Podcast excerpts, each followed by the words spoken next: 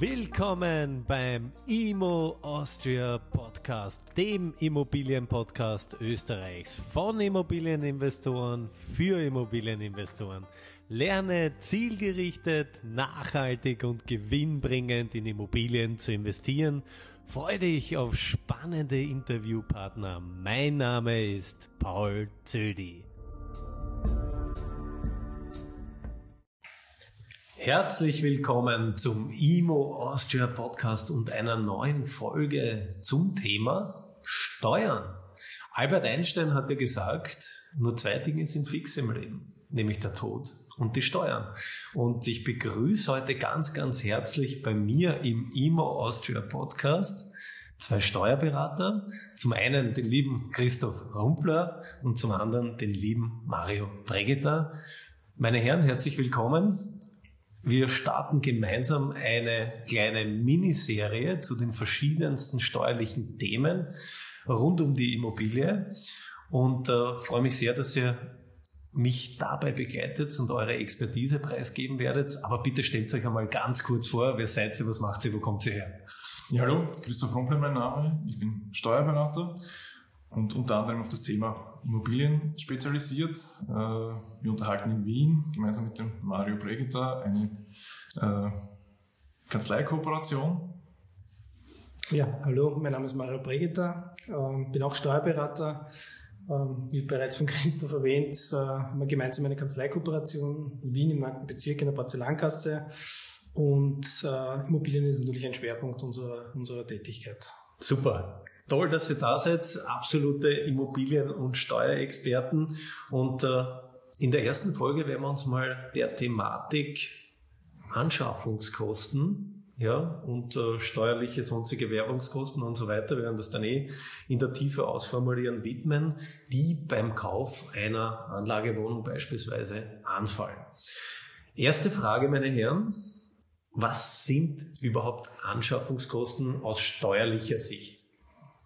Ja, vielleicht darf ich beginnen. Ähm, Anschaffungskosten aus steuerlicher Sicht. Ich glaube, man muss immer unterscheiden. Es gibt, es gibt einen sogenannten entgeltlichen Erwerb und einen unentgeltlichen Erwerb.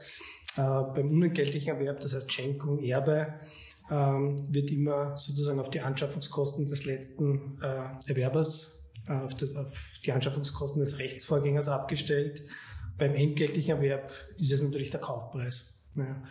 Die Anschaffungskosten sind zusätzlich noch beeinflusst durch äh, Preisminderungen, Rabatte, Skonti und so weiter. Es gibt Anschaffungsnebenkosten, wie etwa Notarkosten oder es gibt auch nachträgliche Anschaffungskosten, die sozusagen nach dem Erwerb einer Immobilie zusätzlich anfallen. Ja, äh, vielleicht noch ganz kurz was ist steuerlich überhaupt oder wie, wie ist der Begriff Anschaffungskosten steuerlich definiert? Ähm, das sind alle Kosten, um einen Vermögensgegenstand einerseits zu erwerben und äh, in andererseits in einen betriebsbereiten Zustand zu versetzen. Und sie müssen natürlich auch dem Wirtschaftsgut, also der Anlagewohnung in dem Beispiel, auch einzeln zugeordnet werden können. Ja. Also die, die Anschaffungskosten, das sind ja äh, Wegbegleiter beim Immobilienkauf, also vor allem die Anschaffungsnebenkosten, meine ich, die ja nicht so angenehm sind, die sind ja meist zu hoch oder gefühlt zu hoch. Was sind eigentlich im Detail diese ganzen Anschaffungsnebenkosten? Genau, also Anschaffungsnebenkosten sind im Wesentlichen alle Kosten, die im direkten Zusammenhang mit dem Erwerb der Immobilie stehen. Ähm, klassischerweise sind das, äh, dass jeder Immobilieninvestor kennt, die Grunderwerbsteuer üblicherweise 3,5 Prozent, Grundbucheintragungsgebühr üblicherweise 1,1 Prozent.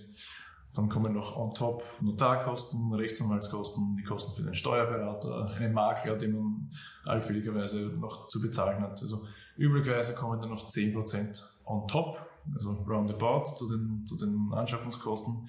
Das sind alles sogenannten steuerlichen Anschaffungsnebenkosten. Dann gibt's eben noch, wie Mario schon erwähnt hat, die nachträglichen Anschaffungskosten. Das ist äh, üblicherweise die, die äh, alle Kosten, die man braucht, um eine Aufschließung in einer Immobilie zustande zu bringen, also Straßen, Kanal, Wasserversorgung, wenn man die anteilig noch zu bezahlen hat. Ähm, zu erwähnen ist jedenfalls, dass kein Teil dieser Anschaffungskosten äh, Kosten für die Geldbeschaffung und die Verzinsung sind. Das sind dann äh, Währungskosten, die im Zuge der, der Steuererklärung absetzbar sind. Mhm.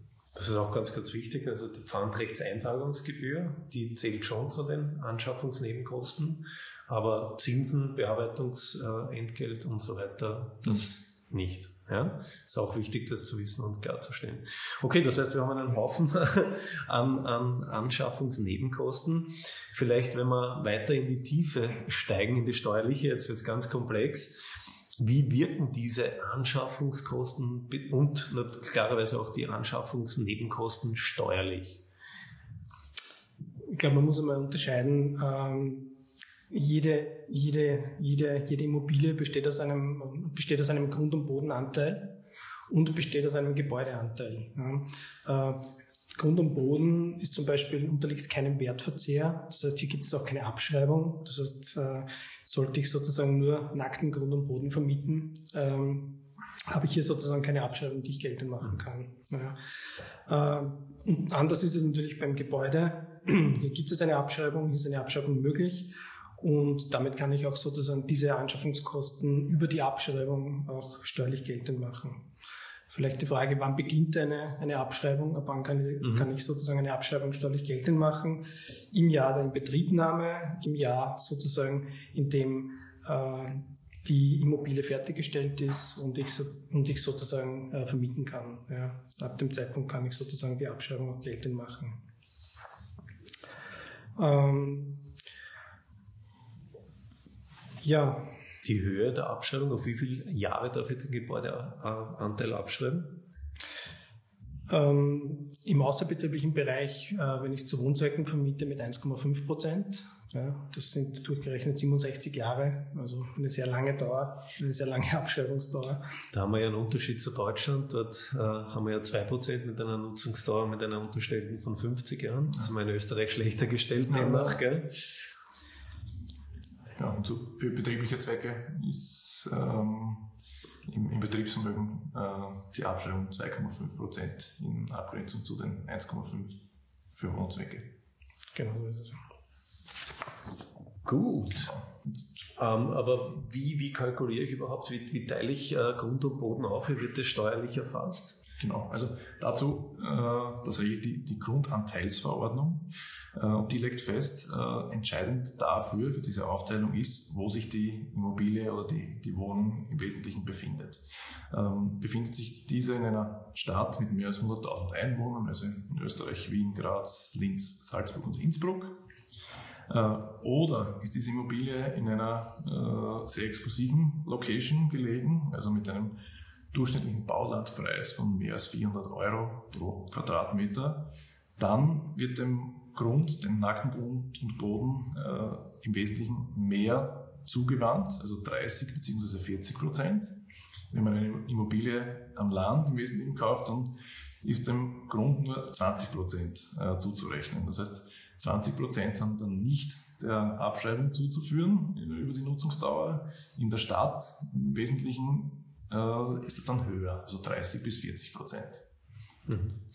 Und wie differiere ich dann noch zwischen 30 und 40 Prozent? Genau, also da ist äh, abhängig, äh, wie groß die Einheit ist, in der die, die Wohnung gelegen ist, also die Liegenschaft. Wenn die mehr als 10 Wohneinheiten hat, dann sagt man, ist dem nackten grünen Boden nur 30 Prozent zuzurechnen.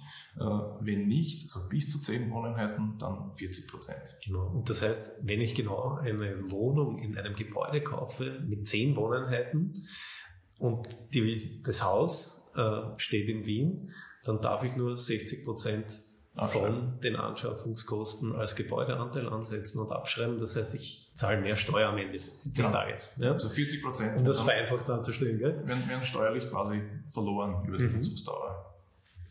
Sehr gut. Es gibt ja verschiedene Abschreibungssätze, ich habe schon erwähnt, die 1,5 Prozent. Es gibt aber auch kürzere Nutzungsdauern. Wann fallen die an? Oder in welcher Form? Naja, ähm, im betrieblichen Bereich zum Beispiel ja, mit 2,5 Prozent ähm, zu Betriebszwecken. Ja, das heißt, wenn ich eine Lagerhalle vermiete, ja, etwa ähm, oder ein Bürogebäude vermiete, dann bin ich bei 2,5 Prozent. Ja. Das ist natürlich ein Unterschied mhm. in steuerlicher Hinsicht, ob ich 1,5 oder 2,5 Prozent habe. Ähm, ja. Und ähm, kürzere Nutzungsdauern könnte man mehr oder weniger darstellen, braucht man wahrscheinlich einen Sachverständigen äh, und die Finanz muss es zudem akzeptieren. Genau. Ja? Aber also die Möglichkeit bestünde. Genau, also das Thema ist immer ein Gutachten, das dann auch hält bei einer Steuerprüfung. Mhm. Äh, kürzere Nutzungsdauern darstellen ist jetzt nicht die einfachste Übung. Also nicht wirklich empfehlenswert. Muss gut begründet sein. Okay, äh, super. Jetzt waren wir äh, beim Thema Abschreibung. Das ist natürlich ein schönes Vehikel. Deswegen sind ja die Immobilien auch so interessant, weil man über die sonstigen Werbungskosten eben seinen steuerlichen Aufwand minimieren kann. Was sind sonstige äh, steuerliche Effekte, die man noch ins Feld führen kann? Um am Ende des Tages seinen Ertrag zu erhöhen. Ja, man kann einerseits ähm, natürlich auch sonstige Werbungskosten geltend machen, Steuerberatungskosten, Geldverkehrsspesen, Bankspesen. Äh, die Finanzierungskosten sind, äh, ist auch schon von Christoph erwähnt worden, auch sofort ähm, abzugsfähig. Ja. Das es wird auch sofort bei Finanzierung der äh, Immobilie äh, steuerlich abzugsfähig gestellt. Äh, vielleicht wichtig bei der Fremdfinanzierung ähm, sind nur die Zinsen steuerlich abzugsfähig, äh, nicht die gesamte Annuität. Das heißt, die Tilgungsquote selbst ist äh, steuerlich nicht abzugsfähig. Das heißt, ich habe einen positiven Effekt, wenn die Zinsen steigen. ich zahle weniger Steuer. Das ist richtig, oder? Genau so ist es, ja. Habe ich einen, steuerlichen, einen höheren steuerlichen Effekt, ja. Sehr gut. Das heißt, ich kann zudem auch alle Handwerkerrechnungen und so weiter, also alles, was äh, mit der Immobilie zu tun hat, ähm, geltend machen. Ja. Ähm, in weiterer genau, Folge wird dann noch, die, da werden wir mal aber in einer, einer separaten Folge darauf eingehen, Instandhaltung, Instandsetzung, Herstellung, dann wird es nämlich schon komplex mit, den, mit den Abschreibungsdauern. Eigenes also, Thema. Genau, also ganz, ganz wichtig, die sonstigen Währungskosten, dass man glaubt ja immer per se, ich habe Hausnummer XY 5000 Euro Mieteinnahmen und mein Grenzsteuersatz sind 50 Prozent, ich zahle zweieinhalbtausend Euro Steuer, dem ist nicht so, sondern ich kann die AFA die Zinsen und auch äh, Steuerberatungskosten, Handwerkerkosten, äh, Kapital, wie, wie hast du das genannt, äh, Kontoführungsgebühren und so weiter. Genau, äh, Bankspesen, Spesen des Geldverkehrs, ja, das ist der richtige Fachbegriff und so weiter, äh, ins Feld führen. Das aber alles immer äh, ratsamerweise in Abstimmung mit einem guten äh, Steuerberater, um da keine Fehler zu machen, beziehungsweise auch zu overpacen, ähm, das Ganze immer strukturiert machen und mit äh, ja, Augenmaß. Ähm, abschließend vielleicht die Frage, ist es sinnvoll, das ist jetzt so äh, ein bisschen ins Blaue hinaus die Frage geschossen, ist es aus der Sicht des Steuerberaters, sage ich jetzt einmal klarerweise, also ich weiß, er investiert auch selber in Immobilien, aber ist es aus Sicht des Steuerberaters sinnvoll, eine Immobilie zu 100% zu finanzieren? Würdet ihr das raten einem jungen Investor? Also prinzipiell also aus betriebswirtschaftlicher Sicht kommt da natürlich der sogenannte Leverage-Effekt zu tragen. Was, was heißt das? Ähm, in der Theorie steigt die Rentabilität des eingesetzten Eigenkapitals, also der eingesetzten Eigenmittel, mit zusätzlichem Einsatz von Fremdkapital so lange, bis die Fremdkapitalkosten, also die Zinsen, die die Bank verrechnet, äh, gleich der Gesamtkapitalrentabilität ist. So, was heißt das jetzt in der Praxis? Äh, man könnte jetzt in Option 1 eine Immobilie im 18. Bezirk um 200.000 Euro zu 100 Prozent ähm, eigenfinanzieren und hätte beispielsweise eine Rendite von 3%. Das heißt, man hätte dann einen, einen Gewinn von im Wesentlichen 6.000 Euro am Ende des Jahres. Option 2 wäre, man holt eine Bank, ein Kreditinstitut mit an Bord und sagt, liebe Bank, möchtest du mir beispielsweise 50% dieser 200.000 Anschaffungskosten ähm, fremdfinanzieren mit beispielsweise einem Zinssatz von 1%.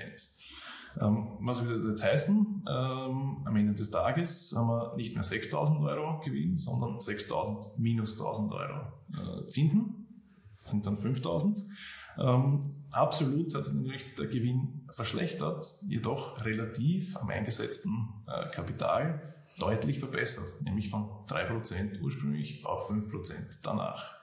Das heißt, in der Theorie spricht einiges äh, dafür, mit Fremdkapital zu arbeiten. In der Realität muss man halt äh, bei, bei jeglicher Berechnung mitdenken, dass man auch die Tilgungen, die dann monatlich zu tragen sind, auch stemmen kann, dass das, das Projekt auch wirklich trägt. Das zweite Thema, das aus steuerlicher Sicht natürlich hinzukommt, ist das Thema Liebhaberei. Das heißt, je höher der Fremdfinanzierungsanteil, desto eher kommen in eine Liebhaberei-Themenlage äh, rein. Das heißt, man müsste das wirklich äh, durchrechnen, jedes einzelne Immobilienprojekt und abwägen, wie hoch äh, wird mein Fremdfinanzierungsanteil äh, sinnvoll sein und ab wann macht man dann Schluss mit mhm. Fremdkapital. Und die Liebhaberei hätte steuerlich negative Folgen für mich? Die hätte prinzipiell steuerliche negative Folgen. Also wir haben Liebhaberei in der Einkommensteuer, als auch in der Umsatzsteuer, wobei das sollten wir in einem eigenen Podcast wahrscheinlich durchbesprechen. Das, ja. äh, also ich glaube, das Thema ist auch sehr, sehr wichtig. Dem werden wir eine eigene Folge widmen, weil viele das gar nicht am Schirm haben und Gefahr aufgrund des Overleverage Gefahr laufen äh, oder in die Verlegenheit kommen, äh, mit der Thematik Liebhaberei steuerlicherseits konfrontiert zu werden. Und da werden wir gerne mal äh, das aufdröseln und versuchen, in einfachen Worten darzustellen. Ja. Perfekt, meine Herren. Vielen, vielen Dank äh, für die Einblicke, für die tiefen Einblicke. Ähm, nein, wir haben das bewusst so, also für die Zuhörer auch konzipiert, damit ihr mal eine erste Idee geht, äh, bekommt, äh, wie das steuerlich konzipiert ist. Ganz, ganz wichtig, ähm, diese Aussagen und äh, die hier getätigt werden, immer im Einzelfall auch noch äh, validieren lassen. Also das ist ganz, ganz wichtig. Das sind einmal pauschale Aussagen, die hier fallen. Aber das deswegen auch an dieser Stelle sehr prominent erwähnt. Man muss immer personenbezogen, sei es äh, Privatperson oder auch juristische, muss man den Einzelfall prüfen und kann dann ein klares steuerliches Bild zeichnen. Ja? Ich bedanke mich ganz, ganz herzlich äh, bei euch für die Einblicke und freue mich schon auf die nächste Runde. Vielen Dank fürs Zuhören. Dankeschön. Auf Wiedersehen. Ciao.